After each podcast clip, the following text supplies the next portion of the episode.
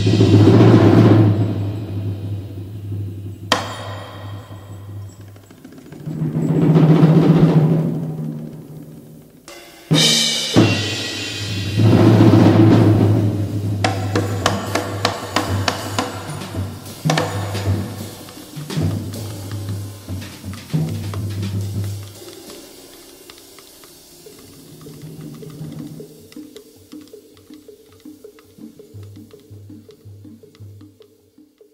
Tudo bem? Sejam bem-vindas e bem-vindos ao Curtas Brasileiros, o seu podcast sobre curtas e médias metragens nacionais de todas as épocas. Eu sou o Adriano Garretti, editor do Cine Festivais, e neste episódio conversei com a Kênia Freitas, que é crítica, curadora e pesquisadora. Nossa conversa se focou em dois grandes filmes da década de 70: o média-metragem Vida Nova por Acaso, de Odilon Lopes, e o curta-metragem Alma no Olho, de Zósimo Bubu. Enquanto o primeiro completa 50 anos em 2020, o segundo foi realizado em 1973 e é considerado o marco fundador do cinema negro brasileiro. Antes de deixá-los com a nossa conversa, eu lembro que os dois filmes deste episódio estão disponíveis no YouTube. Os links, assim como as demais referências que citamos aqui, podem ser encontrados no post do podcast no site do Cine Festivais.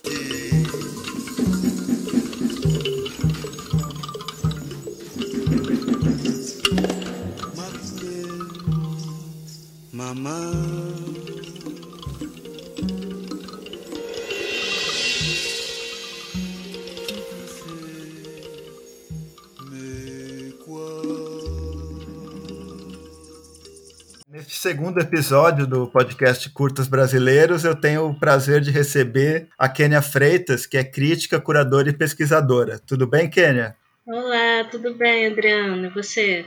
Tudo certo, quarentenando aqui. Pois é, né? dentro desse possível, tudo bem, né? Mas a gente segue.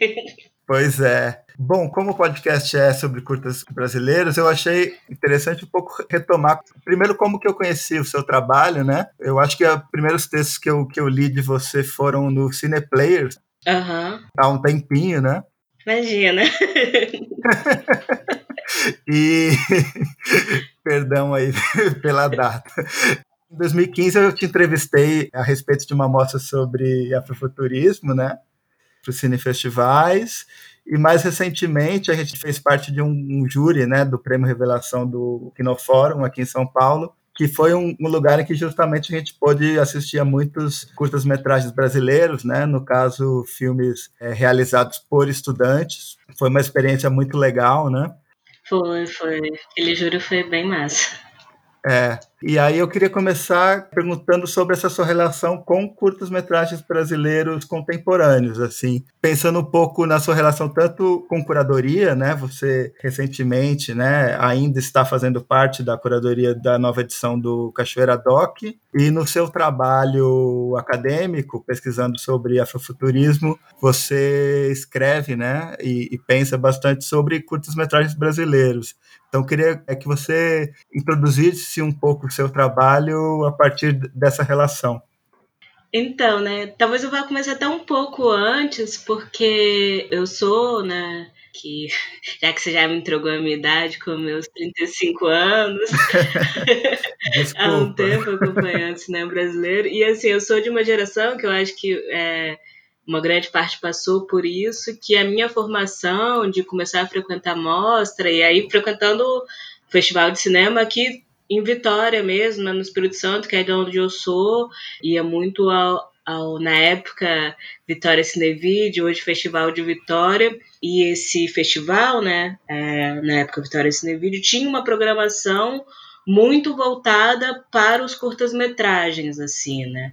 Isso pensando começo dos anos 2000, aí 2000 e pouquinho, que é quando, de fato, eu, eu me engajo em, em, frequentar, assistir, participar, fazer oficina, enfim, muito ainda como público, muito como estudante na época de jornalismo, nesse momento de começo de cultura fílmica, né, tentando entender algumas coisas. E aí essas sessões de curtas-metragens, curtas-metragens brasileiros, foram muito importantes mesmo para para esse começo de engajamento com o certo cinema independente brasileiro, que é isso, né? Que eu acho que de alguma forma, hoje em dia, ele chegou um pouco mais ao longa-metragem, mas ele acontece muito no campo do curta-metragem. Né? E aí, já fazendo gancho com o meu trabalho, eu acabo né, pesquisando, como você falou, bastante sobre afrofuturismo, sobre fabulações, enfim, sobre um cinema negro que vai para um lado mais inventivo, especulativo aí nessa mistura, e isso se dá sobretudo no campo do curta-metragem, até porque a gente sabe que ainda, né, o curta primeiro é esse espaço, e aí você pode até falar um pouco disso, né, mas que ficou muito cunhado assim, da,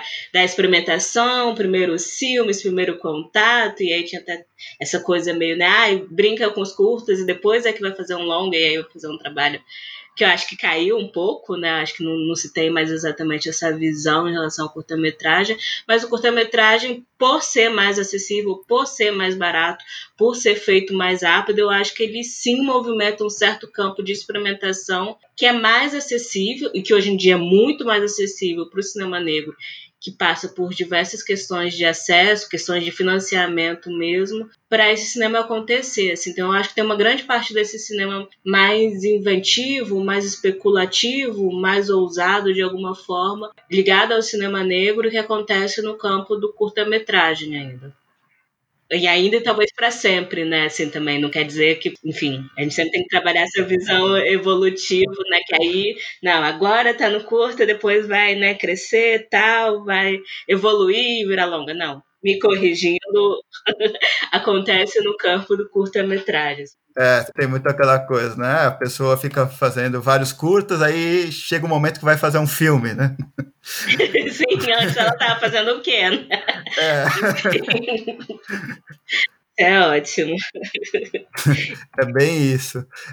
É, nesse momento atual, né, a gente pode falar talvez de 2015 para cá, né, uhum. é, tem uma safra muito rica, né, e muito diversa entre realizadores e realizadoras negras, né, no, no cinema brasileiro. E nesse episódio aqui a gente vai falar lá dos primórdios, né, de uma ideia do que viria a ser, né, o, uma possibilidade de cinema negro brasileiro. A gente vai falar daquele filme que é considerado o filme pioneiro né, no cinema negro brasileiro e o, e o seu fundador, que é o Alma no Olho, do Zósimo Bubu, e o Vida Nova por Acaso, que é de um pouco antes, né, que é de 1970, uhum. mas que também está nesse contexto né, de, de pioneirismo né, do cinema negro brasileiro. Para a gente começar, eu queria que você falasse quando que você teve contato com o filme do, do Odilon, quando você soube da existência, quando que você assistiu ele. Não, e curioso, né, se falar assim, só um parênteses antes, que a gente tem uma história do cinema negro que ainda é, é, super difícil, porque é difícil de fazer, porque é difícil de achar os filmes, é difícil, é, às vezes, de assistir, de conferir algumas coisas. Mas a gente, enfim, tem pesquisadores, né, é, e pesquisadoras que se dedicaram a isso. Acho que uma grande parte desse trabalho vem do trabalho do Noel de Carvalho, né, que, que é esse professor, hoje em dia é professor da Unicamp, mas que é uma pessoa ligada ao momento né, de criação em São Paulo do Dogma Feijoada. Ele chega a produzir né, curtas-metragens e depois vai muito mais para essa área acadêmica. Então, é um pesquisador que condensa bastante dessa história. É, então, quando eu ouvi falar a primeira vez do Odilon, foi lendo o Noel, assim, né? Foi lendo os livros, foi lendo aquela esboço de uma história do cinema negro. E aí eu quero falar que é muito curioso é que é isso, né? O Odilon, ele é de antes, ele faz esse filme em 1970, e aí é um, um filme, né, com dois médias-metragens, tal, tá? mas um dos médias-metragens, o, o, o Vida Nova por Acaso, que é o que a gente vai falar aqui, ele tem um, um, protagonista negro, que é o próprio Odilon, e de várias formas a questão racial é uma questão importante no filme, assim. Mas ele não fica, né? Ele não é colocado nesse lugar de filme fundador ou filme originário por uma série de motivos, né? Que eu acho que alguns são muito acertados na minha leitura, que é mesmo do lugar que o Alma no Olho tem, né, um, um lugar deliberadamente propositivo politicamente que os olhos do Bubu vai é, requerer naquele momento e que vai continuar agindo, né, para ter. Então, o filme em que a discussão racial, a discussão da, da negridade é, é, central e é formadora mesmo até da forma inventiva que o filme é feito. Mas tem isso, né? Tem esse esse lugar que o filme do Odilon não ganha. Assim, o Alma no Olho, por exemplo, é um filme que eu vou conhecer muito antes de conhecer o filme do Odilon.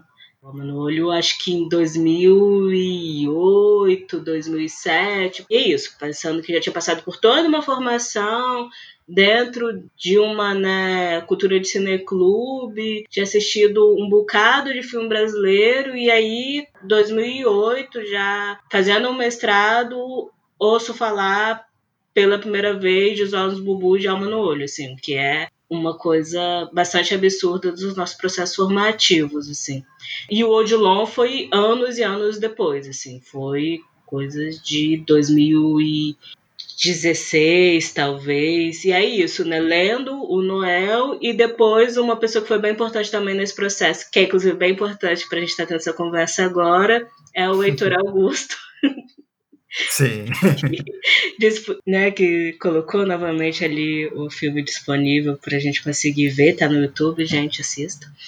E o Heitor Augusto fala, né? Ele faz aquele seminário no, no Fast Curtas BH, que eu acho que é 2018. E aí alguém que eu acho que retoma essa história de uma forma bem interessante, né? Do local desses filmes e dessa construção histórica mesmo que a gente vai ter é, nessa história do cinema negro, assim, né? Porque que alguns filmes ocupam determinado lugar, como Alma no Olho, e por que que alguns outros filmes parece que ficam ali um pouco esquecidos, né?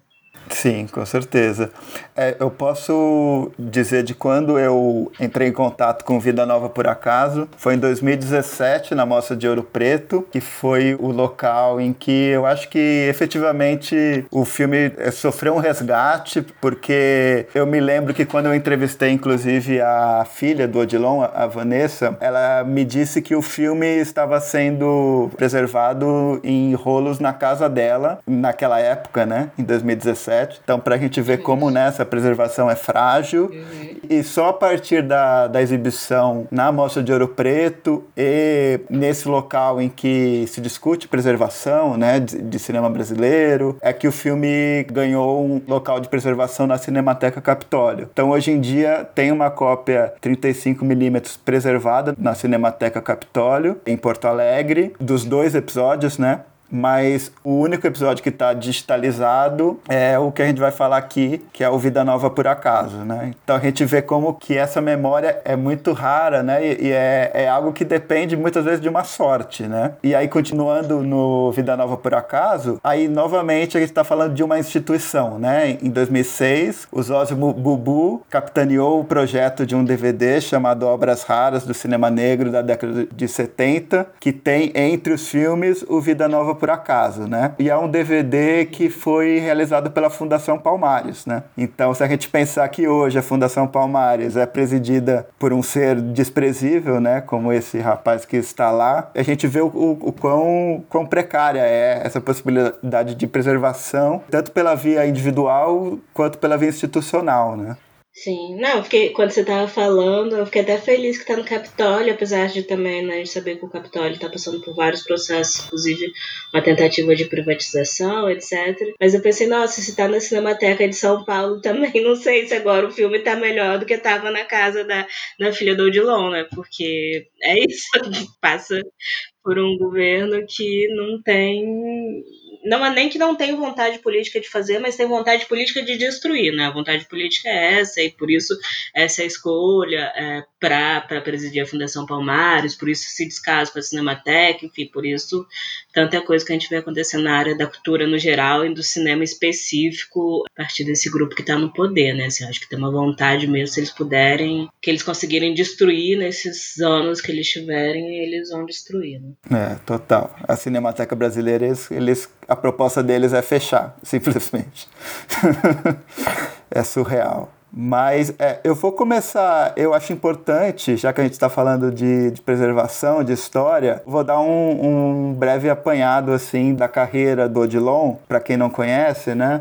Um é Pouco, Dois é Bom é tido como o terceiro longa-metragem dirigido por uma pessoa negra no Brasil, né? Ou pelo menos o terceiro diretor negro, né? O... É. É, exatamente, porque tem alguns. O, se eu não me engano, o Cajado Filho, ele dirigiu, ele dirigiu em 49 um filme chamado Estou Aí, e o Haroldo Costa dirigiu em 1958 um filme chamado Pista de Grama. Então esses, esses são os dois nomes, pelo menos que a gente conhece, né?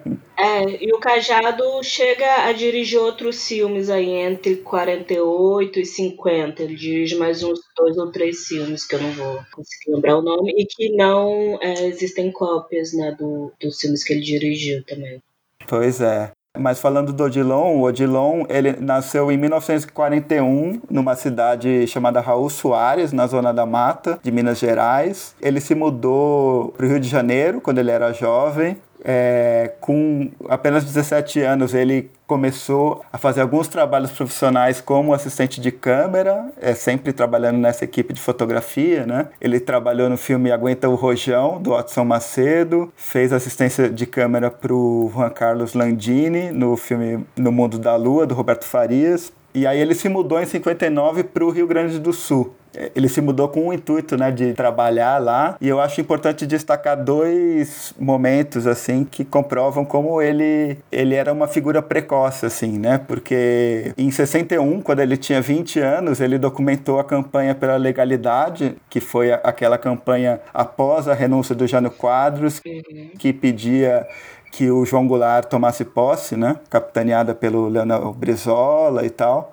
Ele, nessa época, com 20 anos, já trabalhava como repórter cinematográfico da TV Piratini. E em 64, ele foi responsável por gravar as últimas imagens do João Goulart antes de partir para o exílio, né? A gente sabe que teve toda aquela aquela questão né, de que se o, o, João Goulart resistiria ao golpe militar ou não, ele decidiu partir em exílio, né? E o Odilon é o responsável pelas últimas imagens, né? Foi o responsável pelas últimas imagens do João Goulart antes dele ir para o exílio no Uruguai. Só que essas imagens é, também estão perdidas porque o que aconteceu foi que ele se candidatou a uma bolsa nos Estados Unidos. Como portfólio, ele mandou essas imagens e as imagens se perderam.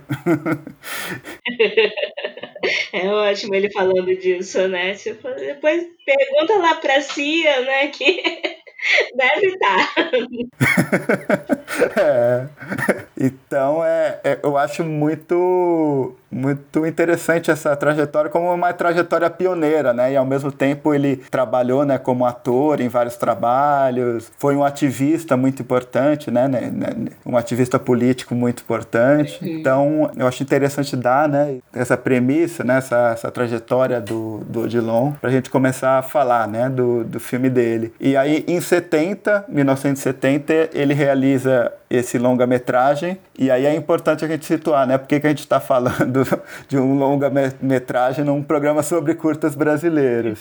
Na verdade, são dois médias-metragens independentes que existem nesse filme, né? Dois médias-metragens de 48 minutos e é possível perfeitamente entendê-los como, como filmes separados, né? Sim. Inclusive a gente pode lembrar, né, que no DVD do que o Zosimo organizou, não sei se por uma ideia curatorial ou por uma precariedade material mesmo, ele escolheu apenas né, o Vida Nova por Acaso para constar ali no DVD. Né? Então, já no DVD ele consta como um filme isolado. Né? E o próprio Odilon não gostava dessa divisão em episódios. Né? Ele chegou a, a declarar, depois de um tempo, né, que ele preferiria ter mantido as duas histórias separadamente, né? feito dois filmes. Mas, assim, feito esse esse preâmbulo, a gente pode começar um pouco falando sobre o Vida Nova por Acaso. Só vou pegar aqui a sinopse que eu separei do filme. A sinopse que tem no DVD é bem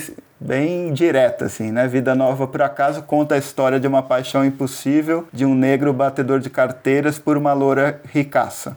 É... e é uma sinopse horrível, né? Porque assim, essa não é a história do filme. Mas enfim. mas, mas é a sinopse que tá no DVD. Ah, não. Ela tá em vários lugares, né? De fato, eu li, assim, e... É. Você quer fazer uma sinopse sua agora? enfim. É porque não me parece que seja uma história de paixão, né? Talvez seja uma história de encontro. Mas o, o que eu acho muito interessante do filme, não vou adiantar tanto, mas é que é, é justamente essa relação, essa relação interracial né, entre essa mulher loira rica e esse homem negro batedor de carteira, é uma relação que já se funda num certo interesse muito declarado, assim, Sim. dos dois, que não é um interesse romântico, né, construído num outro lugar, porque tu vai ter alguns filmes dos anos 70 desse cinema negro, feito por diretores negros, que vão ter os romances interraciais. E aí que são de fato os romances, histórias de amor, de pessoas que se apaixonam, mas nesse filme todo o encontro dos dois já nasce de um lugar muito marcado e interessado, né? Sim, totalmente, né? A gente pode lembrar aqui uma das cenas que eu acho que estabelecem isso logo de cara, né? Porque é assim, os personagens no, no início do filme, eles saem da cadeia, né? E retomam essa rotina de batedores de carteiras e o filme tá constantemente rindo um pouco, né? Disso, né? Eles pegam a carteira de alguém, a carteira tá vazia, eles estão sempre se dando mal, né? De alguma forma. Uhum. E aí tem esse essa espécie de, de Deus ex machina bem bem visível assim, né, no sentido de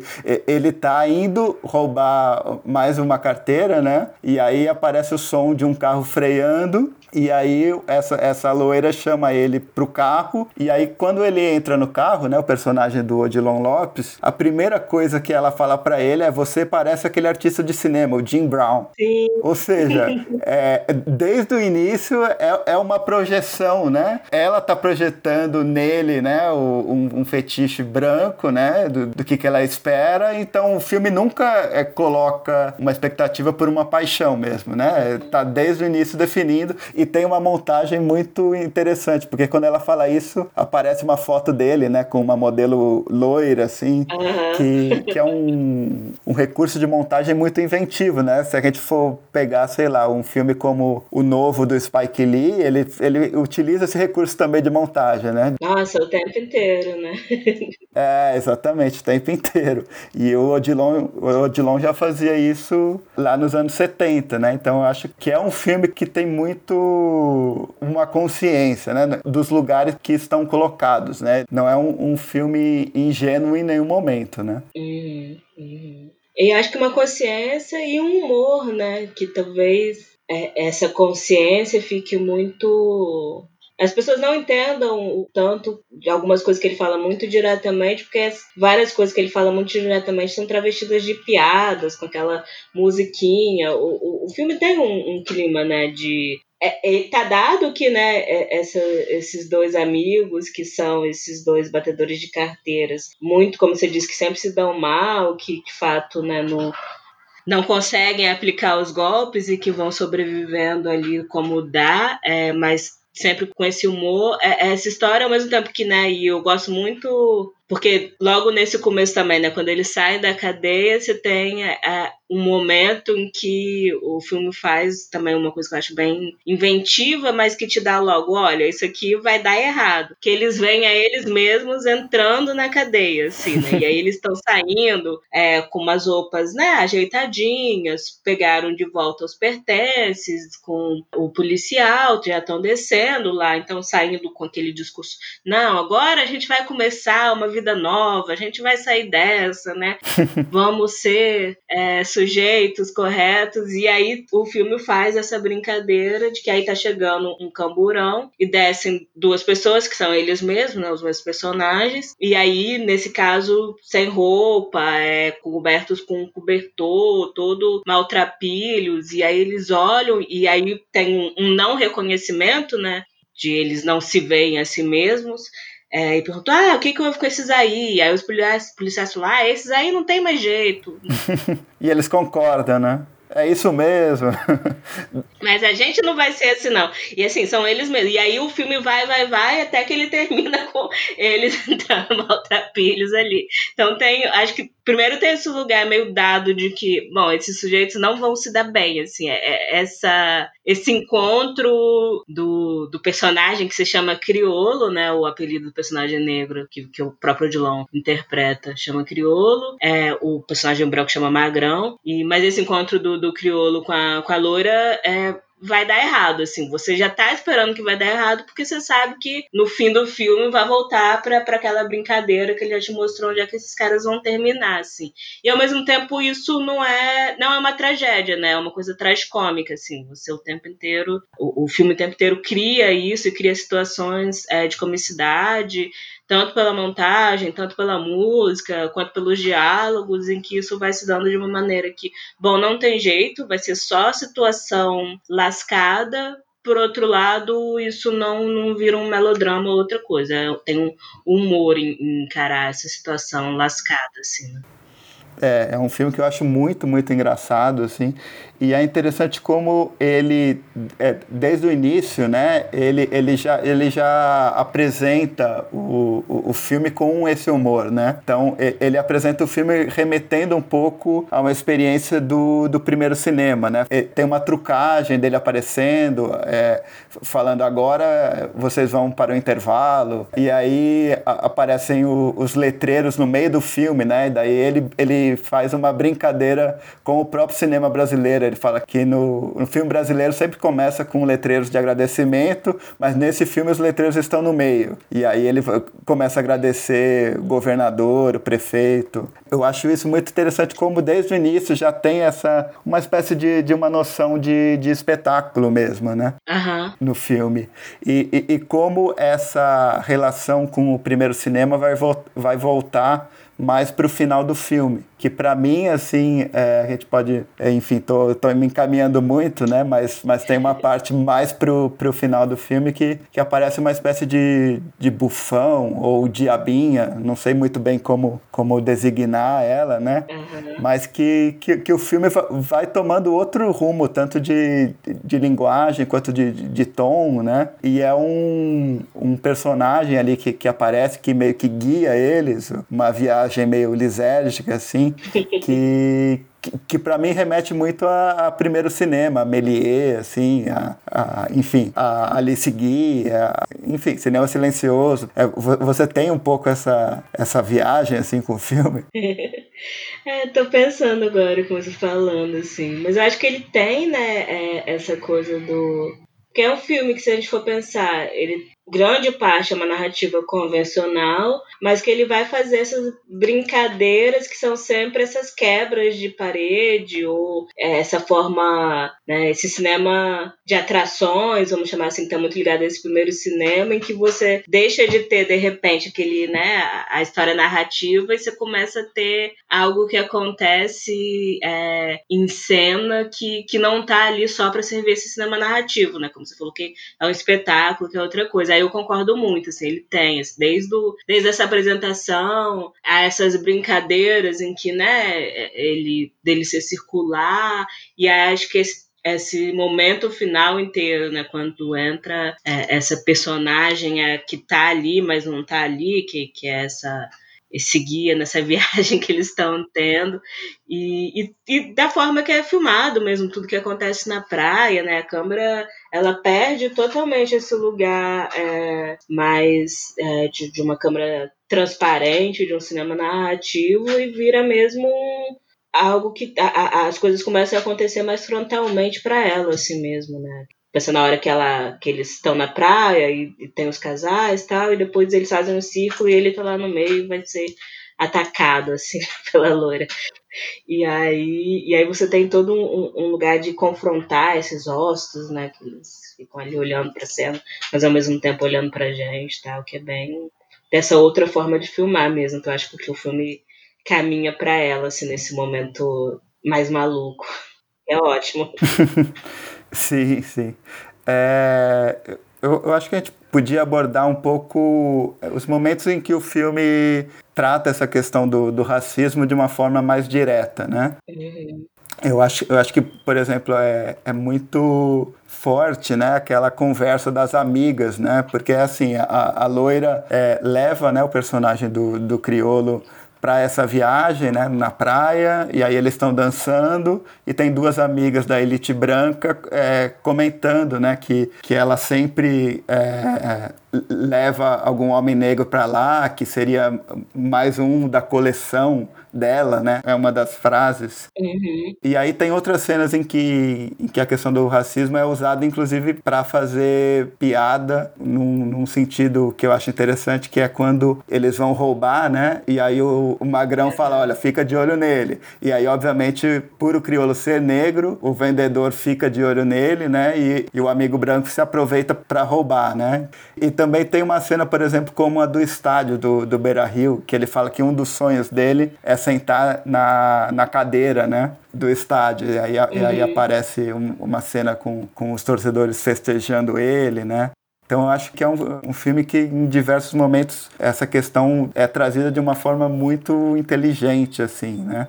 É curioso porque em 2017, quando eu vi o filme na Cineop, tinha acabado de sair o Corra, né? E a gente pode ver muitos, muitos paralelos assim entre o Corra e o filme talvez começando com essa, com essa questão da, da coleção de namorados negros de uma pessoa branca que aparentemente tem uma, uma atração, mas deseja se aproveitar de alguma maneira dessa situação, né? É claro que no caso do Corra tem ali uma, uma paixão ou um, um desejo é, que a gente acredita no início, né? E depois a gente vai ver que, que a gente vai ver que não existe. Uhum. Mas é um filme que me fez remeter ao, ao Corra por essa questão da, da coleção de, de namorados, né? E também por, por esse final que do, desse, desse traveling circular, né? Em que a gente é, vai vendo todos os amigos e ela ali tirando a roupa dele, meio que numa,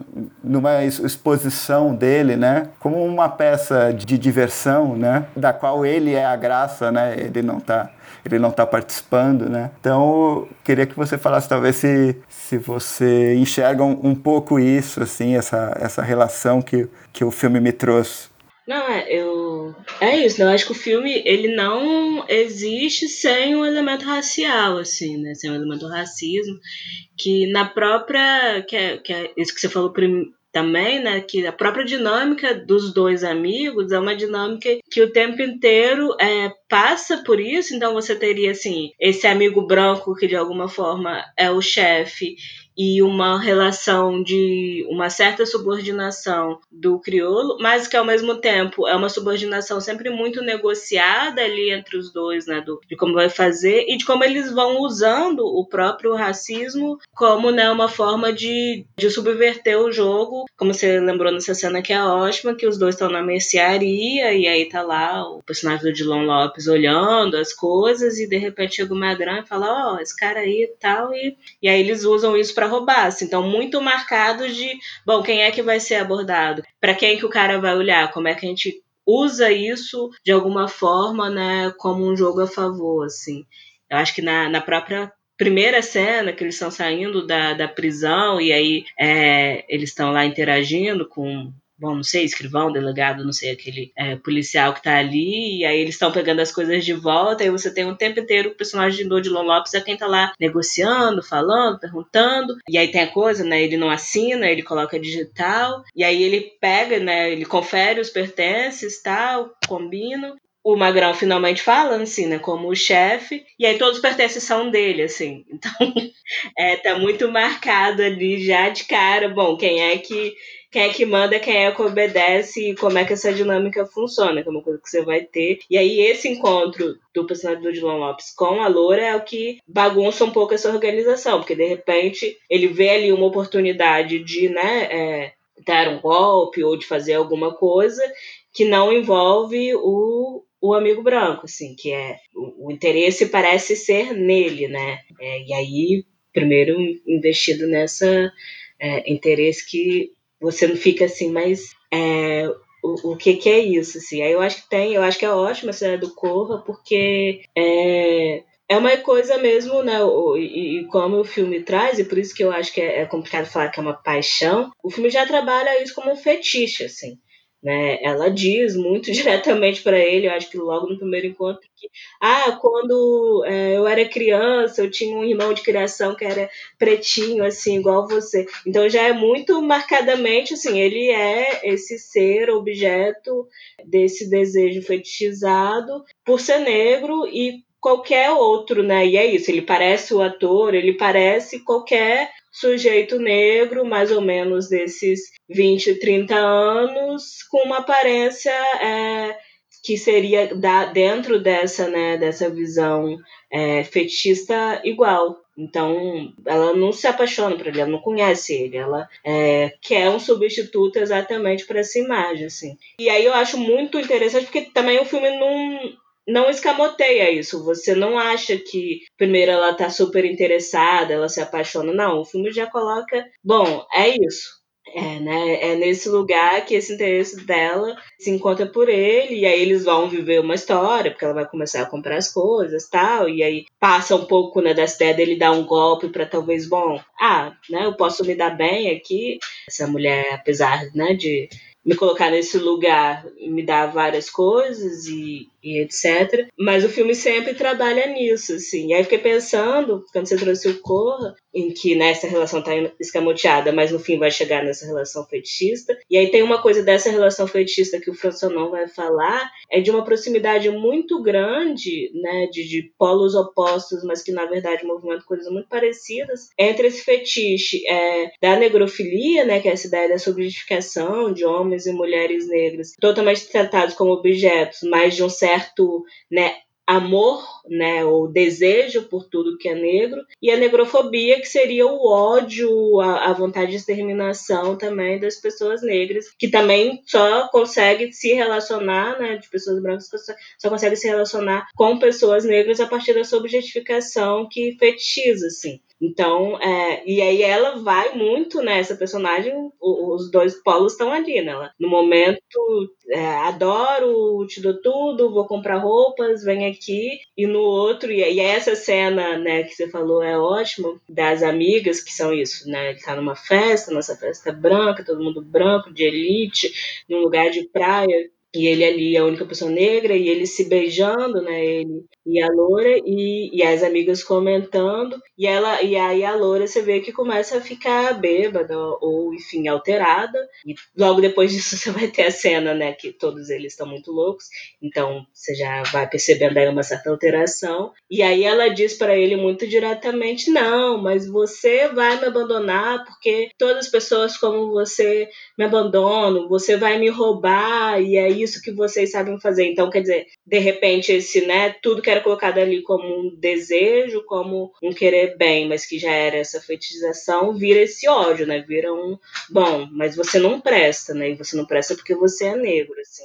E ela diz isso muito diretamente, assim. É, o filme coloca isso muito diretamente, que eu acho que também é outra coisa. E, e aí fiquei pensando, né, você trazendo o Corra, que é, gosto da comparação, que se a gente for pensar, três anos antes, estava saindo o Adivinha Quem Vem para Jantar, né? Que é uma outra história de romance interracial, mas aí numa chave de que isso de fato, né, os dois personagens são apaixonados, e uma tentativa de integração racial a partir dessa, né, é, dessa família interracial que vai se constituir. E aí, de alguma forma, eu gosto Acho bem interessante uma leitura que o Juliano Gomes propõe, de que, bom, o, o Corra já é, de alguma forma, uma releitura do, do Adivinha Quem Vem para Jantar, dizendo, bom, peraí, esse papo branco progressista, ele é uma cilada, e aí o, o Corra é toda a, a desconstrução dessa cilada, né? Mas isso, de alguma forma, essa cilada já está desenhada ali em como o Odilon Lopes trabalha essa relação, assim. Totalmente. Eu acho que isso é, é um mérito,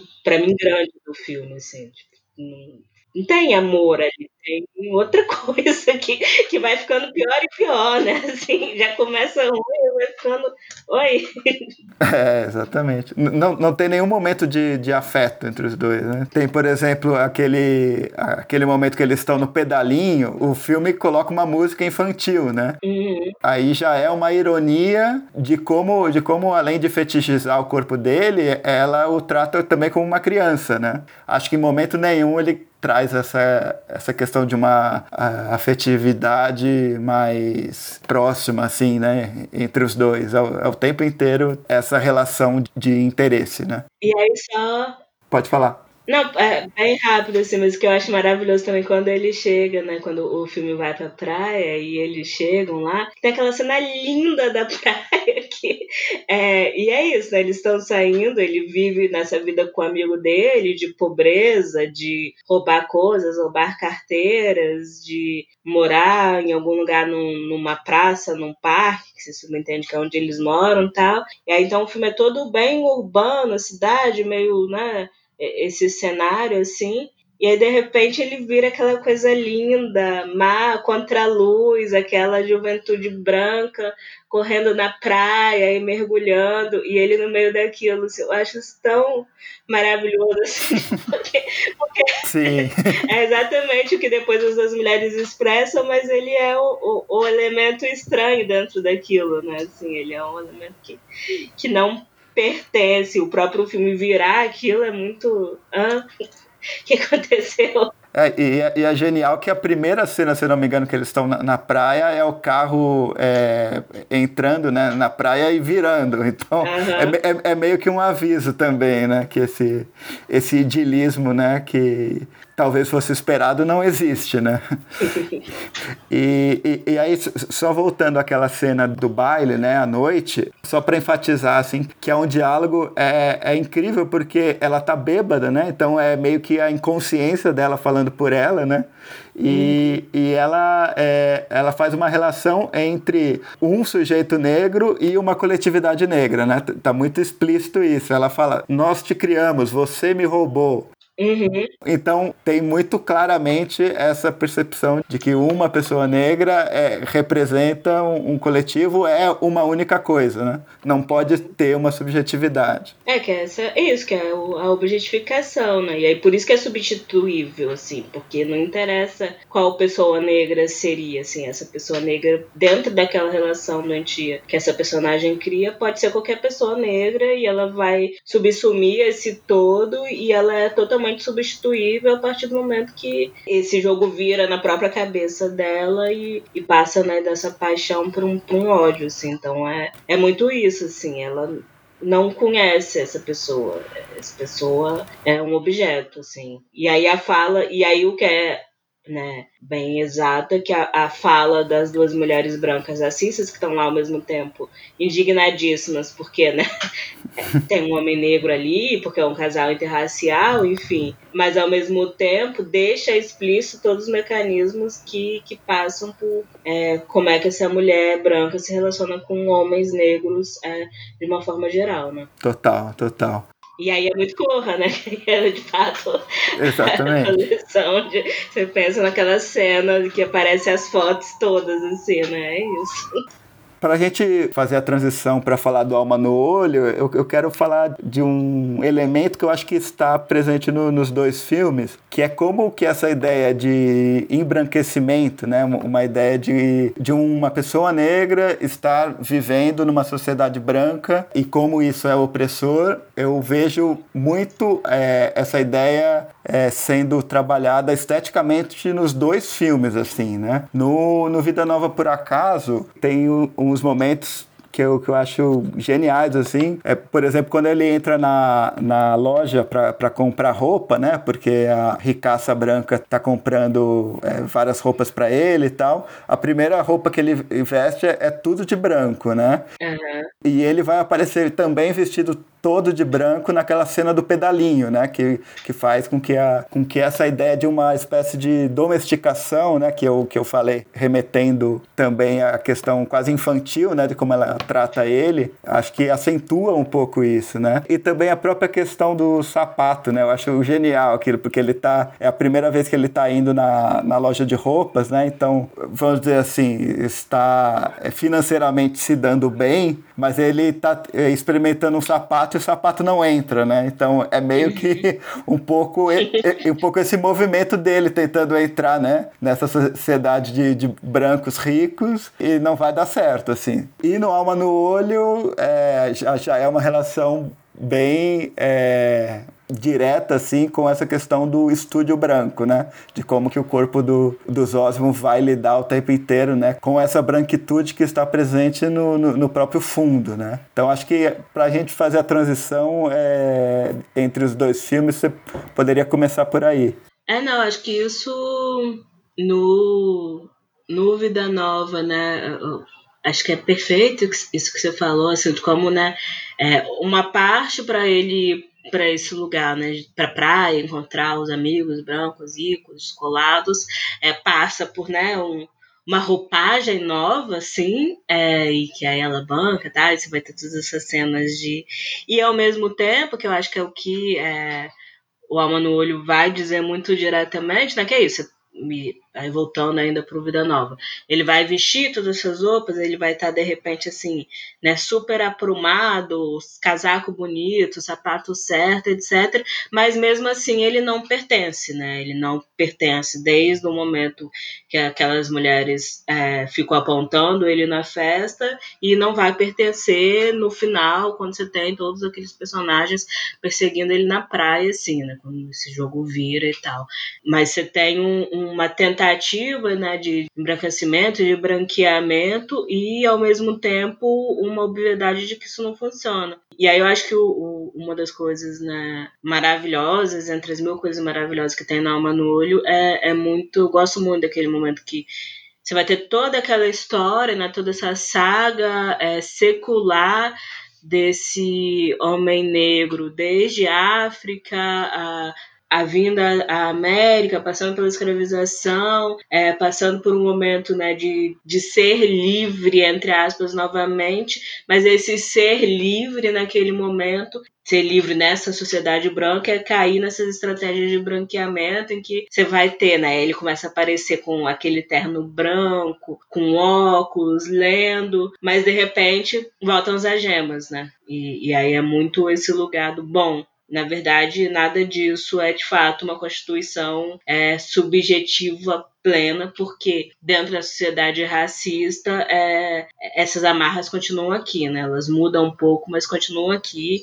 E aí, como, como ele vai caminhar isso para o final de que, enfim, né, é necessário se, se livrar mesmo é, desses elementos de, de embranquecimento, né? É necessário romper com isso, romper com essas roupas, romper com uma série de coisas que parecem em algum momento. E aí pensar que são filmes dos anos 70, né? Não que esse discurso não prevaleça hoje em dia, mas que você vai ter um discurso muito grande de de filmes como Adivinha Quem Vem Pro Jantar, de assimilação, né? De, ah, então vamos de alguma forma branquear e aceitar a, a, as pessoas negras dentro é, da sociedade é, branca, desde que seguindo algumas regras e se portando de algumas formas, mas que continua sendo algo que continua, que é algo absurdamente racista e opressor para as pessoas negras, né?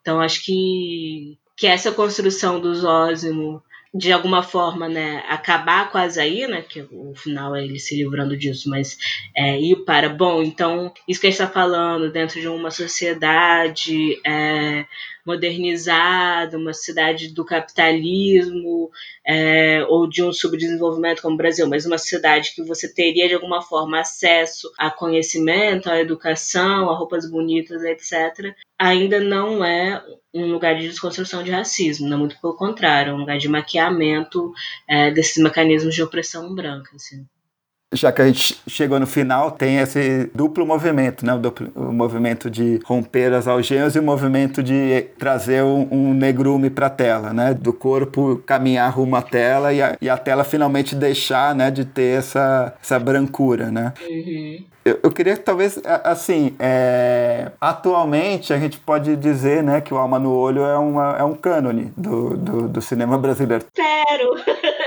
a gente sempre tenta é. trabalhar, é. escrever para não só eu, né, mas várias pessoas pesquisam e falam sobre cinema negro, assim. Sim, sim. Mas eu acho importante enfatizar de como nem sempre foi assim, né? E de como isso tudo é parte, né, de um percurso histórico, de uma, de uma história de apagamento também, né? Então, é, queria que você retomasse um pouco esse seu primeiro contato, né, com o Alma no Olho, que eu acho que, que de alguma forma essa esse movimento, né, de voltar atrás e de ver, olha, esse cineasta aqui é muito importante, esse cineasta estabeleceu as bases para que novos cineastas negros pesquisadores negros pudessem né, ampliar o olhar e trilhar um percurso próprio. É, então, eu queria é, que você comentasse mais como que foi a sua relação com, com o filme nesse sentido. Então, é super curioso, assim, é uma que eu não conto muito, mas é, como eu falei, não formei jornalismo, mas desde do, da graduação é, pesquisava muito cinema e aí fiz um projeto final que era um documentário, um documentário sobre as cotas raciais. É, e aí acabei entrevistando, e na época, né, isso 2007 é, você tinha as cotas implementadas mesmo, já funcionando há algum tempo, na UERJ, no Rio, e na UNB em Brasília, e eu acho que só, assim, nesse momento. Assim. É o momento que você começa a ter uma discussão maior para implementação em outras universidades.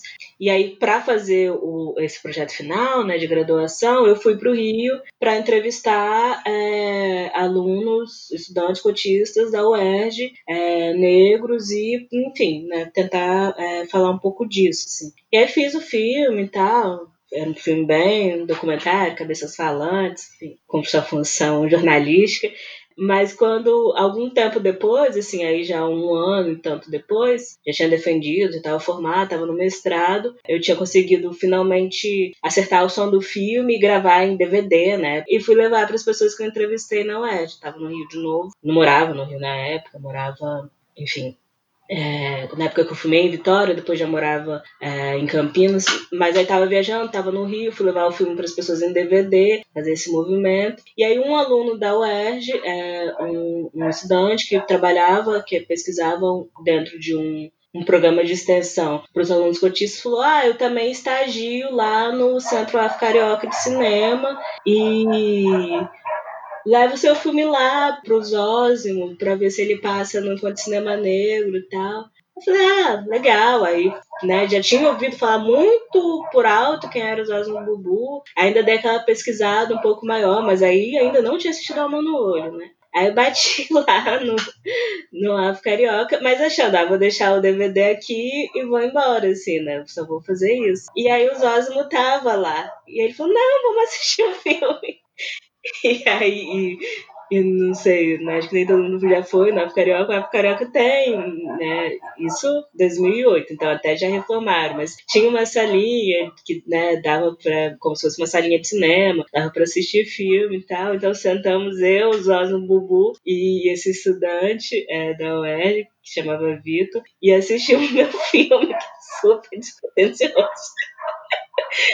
Mas isso, o Zosmo foi querido, né? Não falou nada demais, assim, falou mais desse aspecto jornalístico. E, e, e depois convidou, né? Convidou o filme para o encontro e me convidou, que o encontro tem isso de levar os realizadores, né, ainda mais 2008, que eram pouquíssimos. Assim. E aí foi o, o, o meu primeiro contato grande com é, cinema negro, assim, né? De não só ver, mas conviver com realizadores e realizadoras, de, de participar daquilo que é, assim, só cresceu de lá para cá e que é mesmo, acho que um dos pontos de inflexão formativo mesmo para essa geração que vai vir já para minha geração, mas sobretudo para essa geração que vem alguns anos depois, assim, um pouquinho mais jovem do que eu, assim.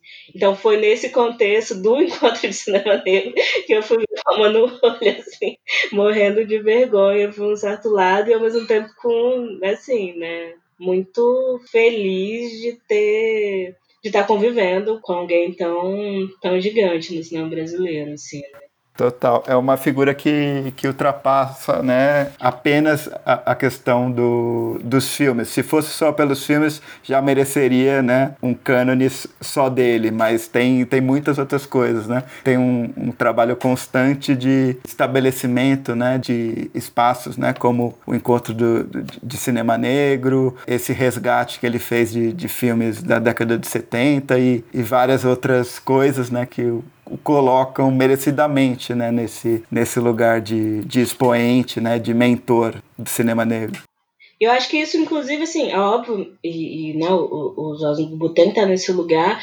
Por outro lado, é, eu acho que é uma pena que às vezes a gente deixa de falar também do quanto o Alma no Olho, sobretudo, é, é, um filme sensacional, assim. E aí, por isso que eu tava rindo na hora que você falou, ah, hoje em dia ele já faz parte de um certo cânone. É, não sei, porque assim, eu não sei se de fato quando se discute um certo cinema de invenção dos anos 70, o Alma no Olho entra, ou se ele entra só como o primeiro filme feito por né, um percussor do cinema negro, assim. Sabe, se ele fica só dentro dessa chavezinha de o que ele é, né, também que, onde ele tem que estar, tá, que é como esse filme que de alguma forma vai dar sustentação a uma ideia de cinema negro, mesmo que naquele momento ele não vá ter pares para estar tá junto, mas ele também é um filme extremamente inventivo, assim, de um cinema e de uma época que você vai ter vários filmes inventivos. E aí, às vezes eu vejo ele poucas vezes associado a, a esse cinema de performance experimental, é, de fabulação, que você vai ter ali acontecendo nesse momento, assim. É um precursor estético também, com certeza, né? Uhum. E, e, e, realmente, assim, se a gente for pensar, por exemplo, na votação da Associação Brasileira de Críticos de Cinema, a Bracine, né, que a gente faz parte, é, teve uma votação, né? E o filme do Zósimo ficou em 11 É um lugar interessante, mas não sei se faz jus, né? Ao, ao que o filme é, de todas as maneiras, historicamente, esteticamente, né? E um filme como Vida Nova por Acaso, que eu acho maravilhoso também, é, estava na pré-lista dos 200 curtas da Bracine e não entrou. E aí eu me pergunto, pergunto: será que as pessoas viram e, e ele não entrou por causa disso? Ou se é esse lugar muito de, olha, tem um realizador negro que alcançou esse lugar e ele vai estar lá sempre na lista. Tem uma realizadora mulher da época da década de 60 que alcançou esse lugar, Helena Solberg, com a entrevista. Mas e o meio-dia da Helena Solberg, que é um filmaço também? Por que, que ele não está na lista? Porque as pessoas não viram. Ou, enfim, outros filmes do, do Zósimo. Eu acho que tem muito esse risco, né? De se apontar para um filme ou um cineasta muito nesse lugar da, da importância histórica, da diversidade, mas não não olhar concretamente né, para a obra e com isso deixar de olhar também para outras obras. Né? Uhum. Acho que isso a, acontece bastante assim ainda e acho que é esse lugar mesmo de, de puxar esses filmes para outras conversas, né? De puxar esses filmes também para outros lugares de, de se pensar cinema, assim, eles não não precisam é, tá no, no cercadinho de cinema negro e serem puxados para uma conversa, né, digamos, de cinema hegemônico só como um pontinho de marcar uma, uma cota de, de lista, né? Eu acho que é, são produções muito mais interessantes e, e e potentes do que isso, sim. Total. É, e aí eu, eu acho que talvez a nossa conversa corra um pouco o risco de não falar muito, né? Da, dos méritos estéticos do, do Zósimo. Talvez a gente esteja aqui repetindo um pouco esse, esse risco, né? E aí eu queria retomar a materialidade do filme, né? É, pensando um pouco, né? Que tem muito isso quando a gente pensa no filme de, de primeiro é, falar do simbolismo que é é ele ter sido feito com restos de película do Compasso de Espera, que é um filme do Antunes Filho, que o, que o Zósimo é, protagoniza, né? E, bom, não é uma exclusividade do, do filme do, do Zósimo, outros filmes da época é, também foram feitos dessa maneira, com restos de película, né? Mas tem um simbolismo muito, muito forte, né? Desse cinema que está um pouco à margem, né? E me parece que é um, um, filme que utiliza um pouco essa a gente pode chamar de precariedade material ou um, um minimalismo de recursos, né? Tem ali no filme o, um ator que é o Zósimo, um estúdio branco e, e, pouquíssimos adereços, né? E com isso, e com, claro, a, a trilha musical e, e, e, alguns outros poucos recursos, com uma montagem sensacional, né? Ele, ele dá conta de uma história, né, do sujeito negro desde a época pré-escravização na África, né, até chegando no Brasil, ou seja, são 400 anos de história, né, é, contados ali em 10 minutos de uma maneira hiper inventiva, de uma maneira que você não vai ter precedentes né, em, outros, em outros lugares, assim. E eu acho muito... É, uma coisa até que uma vez eu estava entrevistando o, o Heitor, Heitor Augusto, crítico, e aí eu fiz uma pergunta até meio óbvia, assim, mas é, essas obviedades fazem a gente entender um pouco né, o lugar né, da, da opressão é, vivida por pessoas negras aqui no Brasil, né? Se a gente for pensar que os pioneiros do cinema africano vieram antes, né, do que os pioneiros do cinema brasileiro. E aqui no Brasil a gente tem uma população majoritariamente negra e não, há, não havia, né, essa proibição legal que havia no caso dos países africanos colonizados por europeus, né? Mas mesmo assim a, a nossa produção, é claro, tem esses é, cineastas anteriores que a gente falou aqui, né, do Odilon e outros casos, mas ao mesmo tempo é muito pouco, né, e aí, às vezes a gente não, não se dá conta disso, né. É, nossa, várias coisas para comentar, vou tentar não me estender muito, né, porque eu também queria falar do filme dentro desse lugar inventivo estético, assim. Tô assistindo a aula da, da Janaína Oliveira, né, que é essa pesquisadora, curadora de cinema negro, de cinema africano, de cinema afrodiaspórico. E a, a Janaína estava comentando muito, e é uma aula sobre cinema africano, né, sobre os cinemas africanos.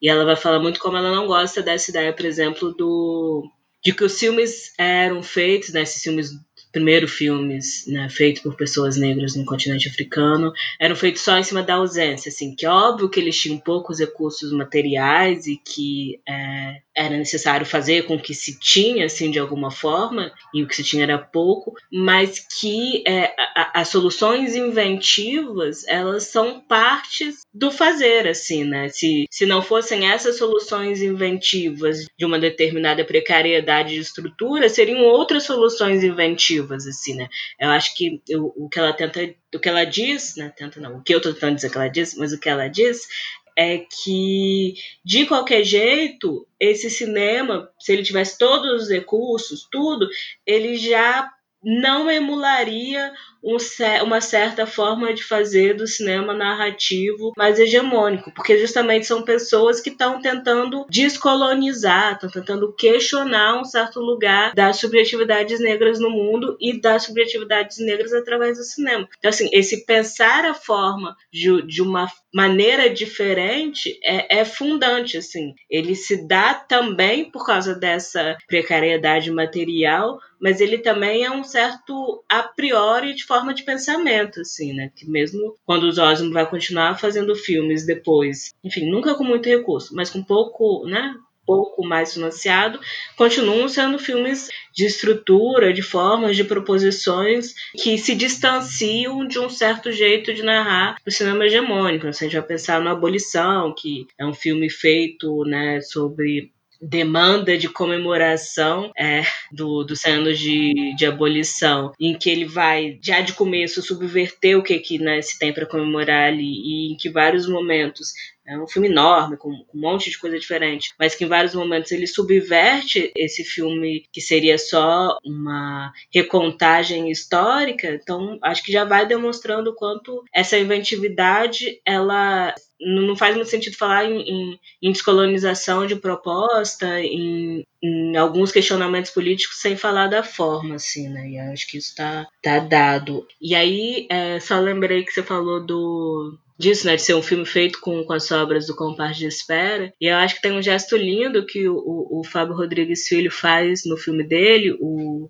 Tudo que é apertado rasga. Isso, tudo que é apertado rasga, que ele pega, é, ele junta, né? Ele coloca a narração, tem um, um momento do compasso de espera que o Osmo Bubu, que é o personagem principal, né, que faz o personagem principal, tá lendo, e é um personagem que é um escritor, um poeta, um intelectual, e ele tá lendo um, um poema numa rede de TV, e aí você tem né, esse áudio do poema em cima das cenas do, do Alma no Olho, assim. Então, eu acho que o, o, Fábio cola, né, esses gestos com de onde eles vieram, assim, a partir dessa figura dos Osmond. Eu acho muito bonito como gesto mesmo e como potência de cinema, assim, né, quando essas duas coisas se reencontram no filme dele. E aí, para falar do alma no olho na partir desse lugar da inventividade, assim, acho que tem tem algumas coisas que são que a gente está discutindo até hoje, assim, né? Quando a gente olha para os filmes contemporâneos de cinema negro, falei que é muito, são muitos filmes que eu discuto e que, né, de alguma forma, vários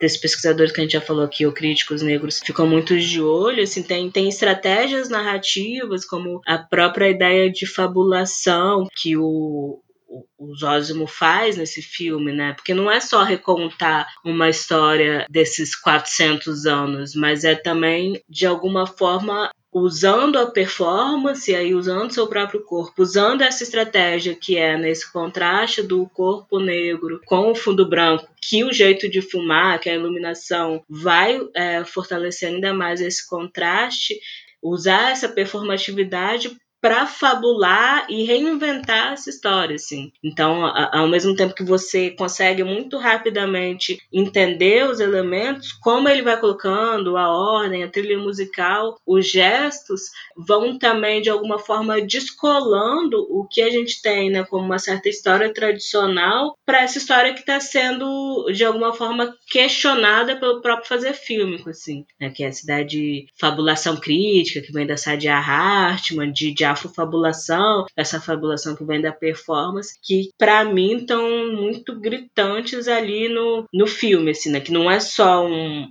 que já não seria pouca coisa, trazer esses 400 anos de história, mas ao mesmo tempo é um trazer que questiona o trazer, né? Que ressitua, que rehistoriciza o que é esse trajeto, assim, e isso a partir da performance. Eu acho que isso, se a gente vai olhar filmes hoje em dia como Cabela, Negrume, Cabela da Esme Tainá, Negrume do Dico Paulino, que são filmes em que a performance é, é fundamental, essa ideia dessa performance negra que vai fabular em cima de uma série de coisas já começa a se dar ali de uma forma brilhante com alma no olho, né? E, e eu esqueci qual era o segundo. Ah, não, e um segundo ponto que é, acho que é bem importante, que, e que também é uma coisa que está sendo muito discutida agora, a partir do, do Eduardo Glisson, e que a, a Janaína Oliveira, falando dela de novo, é, tinha né, propôs como o, a, a, curadoria dela do, do seminário do Flyert, é essa de opacidade, assim. Porque ao mesmo tempo que, que a gente consegue reconhecer e contar e imaginar uma história a partir daquilo, não é uma história que se a partir de, de uma narrativa transparente, assim, né? É uma narrativa extremamente opaca, em que a gente vai projetando, imaginando, interpretando aquilo de diversas formas diferentes, assim. Que, então não tem uma explicação que de alguma forma reduz ou põe num certo lugar que, que consiga limitar aquilo a, a, um discurso muito estabelecido, né? um discurso poético. Assim. É, essa relação, isso só pode acontecer, para voltar para o Guitissan, a partir de relações e não a partir de uma definição que reduza, de uma comparação que limite. Não, é, é, é uma outra coisa que se dá por, por um, um gesto, aí esse gesto performativo mais uma vez, que não cabe dentro de umas certas limitações de discurso, assim. E que aí se a gente, só para encerrar, se a gente vai colocar no que está acontecendo é, em relação à representação negra no cinema novo no mesmo período, é um discurso totalmente da transparência, assim, que, né, que vem com um lugar de situar, de colocar, de falar aquelas personagens e o que é a representação das pessoas negras como povo e como é que esses personagens devem ser trabalhados. Assim. Acho que nisso o, o, o Zósimo, de alguma forma, reivindica uma subjetividade que é muito mais complexa do que alguns desses filmes do cinema novo conseguem dar conta. E, e abre um, um leque enorme de possibilidades. Né? Eu vejo muito isso. É um filme que, quando colocado nesse, nesse lugar de, de marco fundador, né? é, um, é um marco fundador muito, muito rico, porque, como você falou, tem esses é, filmes recentes né, do cinema brasileiro, o Negrume, o Cabela, muito identificados com ele, só que ao mesmo tempo reinventando, né? Uhum. É claro, é um, é um filme que se basta, né? É um, é um, filme gigante por si próprio, né? Mas eu acho, eu acho interessante como, como ele também, naquele gesto final, né? De cobrir a branquitude, né? De fazer o branco desa desaparecer da tela. Uhum. Ele tá abrindo possibilidades inúmeras, né? Tem muito isso de os escritores, né, de, de falar de um início, né, quando a pessoa vai escrever um livro, alguma coisa assim, de se deparar com uma tela branca, né? Aqui no, no caso do Alma no Olho é se deparar com uma tela preta e as inúmeras possibilidades que ela traz, né?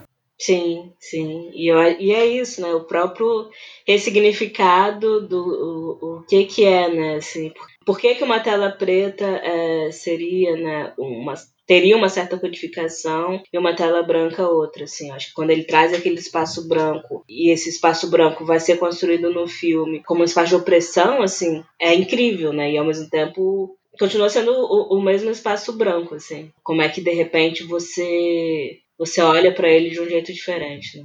Total, total. Acho que a gente está chegando ao final da conversa. Eu gostei bastante. São dois filmes que eu acho incríveis. Assim, recomendo que todo mundo que está ouvindo assista. E aí eu acho que a gente pode encaminhar, se você não tiver mais nada para falar do Alma no Olho, para Dicas Curtas, que é um quadro que a gente dá recomendações de, de filmes que podem ser encontrados preferencialmente facilmente na internet e tal. É, nossa, teria mais 500 mil coisas para falar da alma no olho, mas enfim, né? Gente, talvez não possa ficar aqui, as pessoas vão passar de ouvir. Mas tá, uma última coisa é talvez para vocês procurarem é, a, a dissertação que a Amália Coelho acabou de defender na Universidade do Recôncavo Baiano é, sobre o Alma no Olho. Assim, acho que tem várias coisas bem interessantes e é isso, né? É, é um trabalho que fala do filme a partir desses lugares de, de abertura é, estéticas e de conversas que ele possibilita. Assim. Tem uma coisa que ela faz no texto que eu gosto muito e que eu acho que tem muito a ver com isso que a gente falou aqui, que é, por exemplo, ela analisa uma mesma sequência né, de, de planos para discutir coisas diferentes, assim. Mas porque, assim, dependendo de para onde você está pensando o filme e o que, que você está pensando com ele, é, essa mesma sequência pode estar tá falando coisas que são absurdamente múltiplas, assim, né? Que, e é óbvio que vários, alguns filmes têm isso, mas acho que é, esse tipo de, de, de, performatividade que ele faz possibilita muito essas leituras que, inclusive, não vão ser unívocas, né? E aí eu acho que esses trabalhos que tentam abrir o filme, obviamente, né, não deixando de falar do seu marco, do seu marco histórico, mas também falando dessas aberturas estéticas que ele faz, são bem interessantes, assim. Então acho que, já que não deu falar tanto, dá pra, deve dar pra encontrar o trabalho dela na internet internet logo em breve, sim. Então... Beleza. É, então, eu vou começar dando uma dica que você já falou, só para enfatizar para quem está ouvindo, que é o Tudo que é Apertado Rasga, documentário do Fábio Rodrigues Filho. O documentário ele tá no Porta Curtas. Eu não sei até quando, porque ele tá como um dos integrantes do Grande Prêmio do Cinema Brasileiro mas eu entrei aqui nesse momento que a gente está gravando ainda está lá e eu acho um filme incrível assim um filme que que também esteve entre os 10 melhores cursos do ano passado pela votação da Abracine. É um filme que circulou até pouco, assim, pelo que eu saiba, assim, estreou no Olhar de Cinema. Eu vi ele lá. A gente, na Abracine, antes da pandemia, tinha uma mostra de curtas prevista. Teve uma sessão, foi aqui em São Paulo. E logo em seguida deu a quarentena, veio a pandemia. E infelizmente, a gente não conseguiu fazer as sessões. Mas fica a recomendação. O filme está no Porta Curtas e, e eu acho que é um daqueles trabalhos que a gente não pode deixar passar despercebido, deixar se apagar, né? É, não, eu, eu adoro esse filme do Fábio, assim, acho de fato um trabalho muito rico com esse material de arquivo, com, com as histórias também é, desses atores e atrizes negros, né? Que, que às vezes a gente também isso, tem que centrar no centro, acaba centrando nos diretores e diretoras, é, mas que, que vão ter né, esse trabalho riquíssimo e ao mesmo tempo sempre de alguma forma tentar sobreviver a, a esse cubo branco que eles estavam inseridos assim. É, nossa que difícil recomendar uma coisa só assim estão um mundo. Então, talvez não, então, então uma dica rápida para aproveitar o momento também, que também tem data prevista para acabar, não sei que dia que vocês estão ouvindo isso, mas até 2 de julho é, os filmes do Ari Rosa e da Glenda Nicásio estão disponíveis no canal é, de YouTube da produtora, a Rosa Filmes é, no YouTube. E isso tá o, o Café com Canela, que é um filme que circulou um pouco mais. O Ilha, que é um filme que eu gosto muito, assim, que eu acho sensacional. E o Até o Fim, que é um filme que também gosto bastante, que é novíssimo, assim, né? Que se eu não estou errada, estreou esse ano em Tiradentes, então que ainda nem cumpriu uma certa carreira de festivais também é parada por essa pandemia. Então acho que, que são dois diretores que, que gosto muito, que aprecio o trabalho, que acho que vale a pena, assim. E para a gente também, né, honrar o programa e recomendar um curta-metragem, porque tudo isso é longa-metragem, eu vou recomendar o, o República da Grace Passou, que tá lá na, naquele programa do IMS Convida. Bom, a Grace Passou, se você não conhece, deveria conhecer, ela é essa atriz, é dramaturga, dramaturga, teatróloga, que tem uma carreira imensa no teatro, muito inventiva e que alguns anos né, é, se aproxima do cinema tanto como atriz quanto agora como diretora já, com o Vaga Carne, que o Vaga Carne, inclusive, também está disponível, mas nesse caso para alugar, então né, você pode fazer uma dobradinha se quiser alugar alguma coisa na, no site da, da produtora, da Emboaba Filmes. E o Mais o República tá lá para ver de graça também é, nesse projeto. E eu acho que é um filme maravilhoso feito, né? É um projeto que está convidando artistas para fazerem trabalhos nesse momento da pandemia. É um filme feito já depois né, desse momento, em apartamento. Ela e a Wilson, né, como diretora de fotografia, e que eu acho muito maravilhoso sobre né, o que, que é o Brasil e o que que o que que não é, né, também, como o Brasil é e não é ao mesmo tempo, vamos colocar assim, sem dar muito spoiler, então recomendo demais. É, eu achei curioso e, e, bom, assim, porque no primeiro episódio o Marcelo Miranda também recomendou República. Mas eu não tenho problema nenhum. Eu, é, por mim, é, os próximos cinco episódios a gente recomenda o República. Até o pessoal ver. Isso, gente. Quem viu, vê de novo agora, que eu recomendo é... também. Sim. E pra gente terminar, eu vou fazer um, um jabá dos cinefestivais, já que a Kenia falou do, dos atores, né? Que, que tem uma reportagem que a gente publicou no ano passado, chamada Pluralizar os Espaços, Expandir o Imaginário. Atrizes e atores negros no cinema brasileiro contemporâneo, que a gente conversou, é, fez entrevistas grandes com pesquisadores, atores, atrizes. E, bom, para quem não leu ainda, fica aí a, a recomendação. Todas essas recomendações eu vou colocar no post no Cine Festivais. Então, para quem quiser, é só acessar o episódio lá, que todos vão estar linkados. Então é isso. Achei a conversa muito, muito boa. É, são dois filmes que a gente poderia continuar falando aqui por, por várias horas, né, Kênia? Sim. Mas a gente tem pena das pessoas que escutam podcast e a gente vai né, não ser prolixo. Pois é. Mas queria te agradecer muito assim pela participação, a conversa foi ótima. É, adorei, obrigada pelo convite, assim, e, e foi ótimo rever, né, o, sobretudo o, o Alma é um filme que de vez em quando eu tenho que rever, enfim, que né, sempre reaparece de alguma forma, mas o, o, o Vida Nova, de fato, foi um prazer, assim, poder ter um tempo para olhar para ele de novo para ter essa conversa assim. É, e obrigada pelo convite, pela conversa, foi ótimo.